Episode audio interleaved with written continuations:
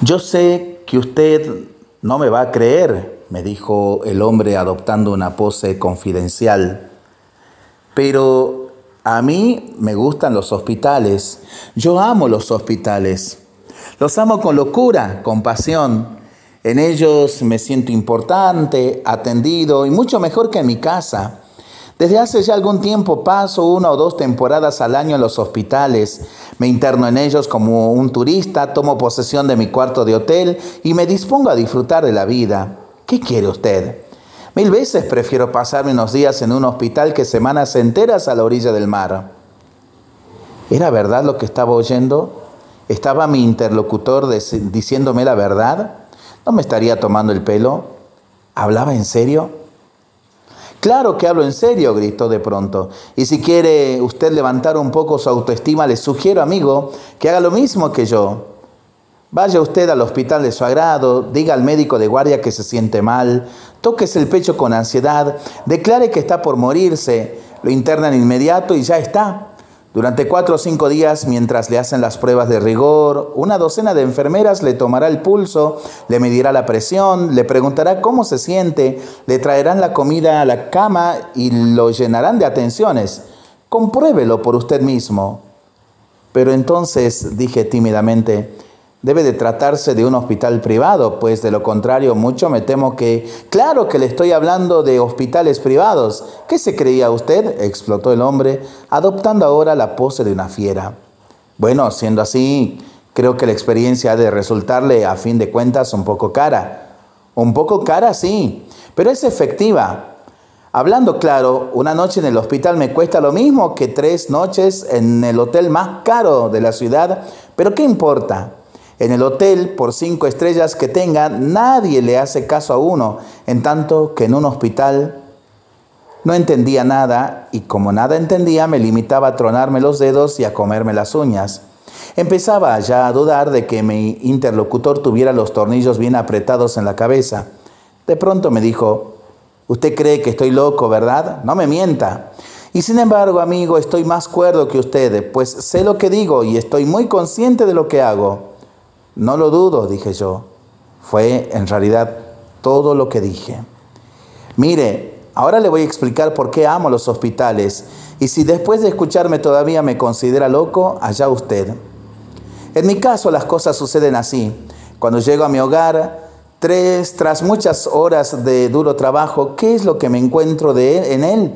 Me encuentro con que mi mujer no está en casa estará en algún casino de la ciudad, en tanto que mis hijos ni siquiera me saludan al verme llegar. El único que me mueve el rabo en esa casa es el perro, amigo mío. ¿Usted cree que le importa a mi mujer? Le importa un rábano. Ni siquiera cuando he tenido fiebre se ha dignado a ponerme un termómetro en las axilas, aduciendo que le da asco realizar semejantes maniobras. Yo le digo, por ejemplo, Emilia, me muero. ¿Y qué cree que me responde ella? No seas exagerado, Ruperto. No tienes cara de enfermo y por lo demás, hierba mala nunca muere. Ni siquiera me toca la frente en la punta, con la punta de sus dedos para salir del paso fingiendo que se preocupa por mí. ¿Y mis hijos? Yo les hablo, pero ellos no me responden. Los saludo y ellos se giran hacia otra parte, casi siempre a su celular. Entonces voy a sus cuartos y les digo, Hijos míos, tengo fiebre, esperando suscitar su ternura o ya por lo menos su compasión. ¿Y qué es lo que hacen ellos? Se encogen de hombros y me dan un consejo. Si tan mal te sientes, papá, no dejes de ir a ver al médico. ¿Lo ve usted, Señor? Yo en mi casa no existo. Soy como una fábrica expendedora de billetes que nadie tira a la basura porque todavía es necesaria. Ah, qué triste en mi vida. Qué dura mi suerte. El hombre sudaba.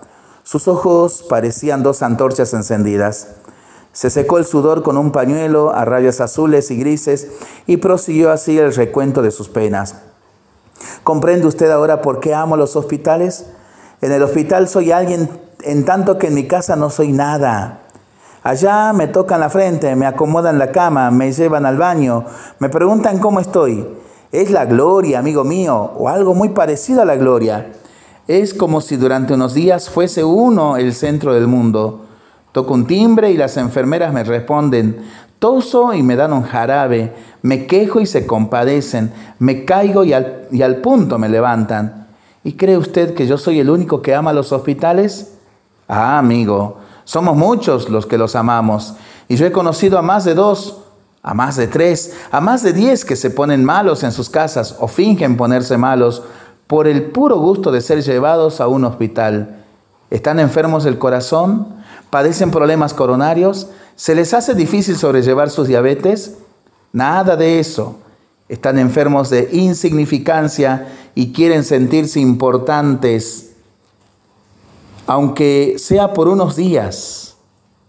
Pero, dije yo interrumpiéndolo, ¿no es eso comprar atenciones con dinero? Claro que sí, respondió el hombre, pero igual mi mujer y mis hijos me quitan el dinero y no por eso me dan atenciones. ¿Me comprende usted? Sí, lo comprendía.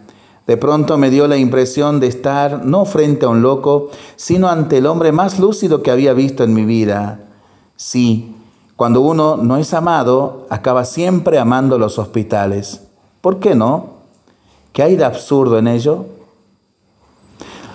Para pensarlo y para rezarlo en familia y entre amigos, ¿no? Mientras lo hacemos, pedimos al Señor su bendición para este día y para esta semana que iniciamos. Le seguimos pidiendo por nuestras intenciones y nosotros responsablemente nos cuidamos y nos comprometemos a ser verdaderos instrumentos de paz. Que el Señor nos bendiga en el nombre del Padre, del Hijo y del Espíritu Santo. Amén. Que tengamos todos una excelente semana.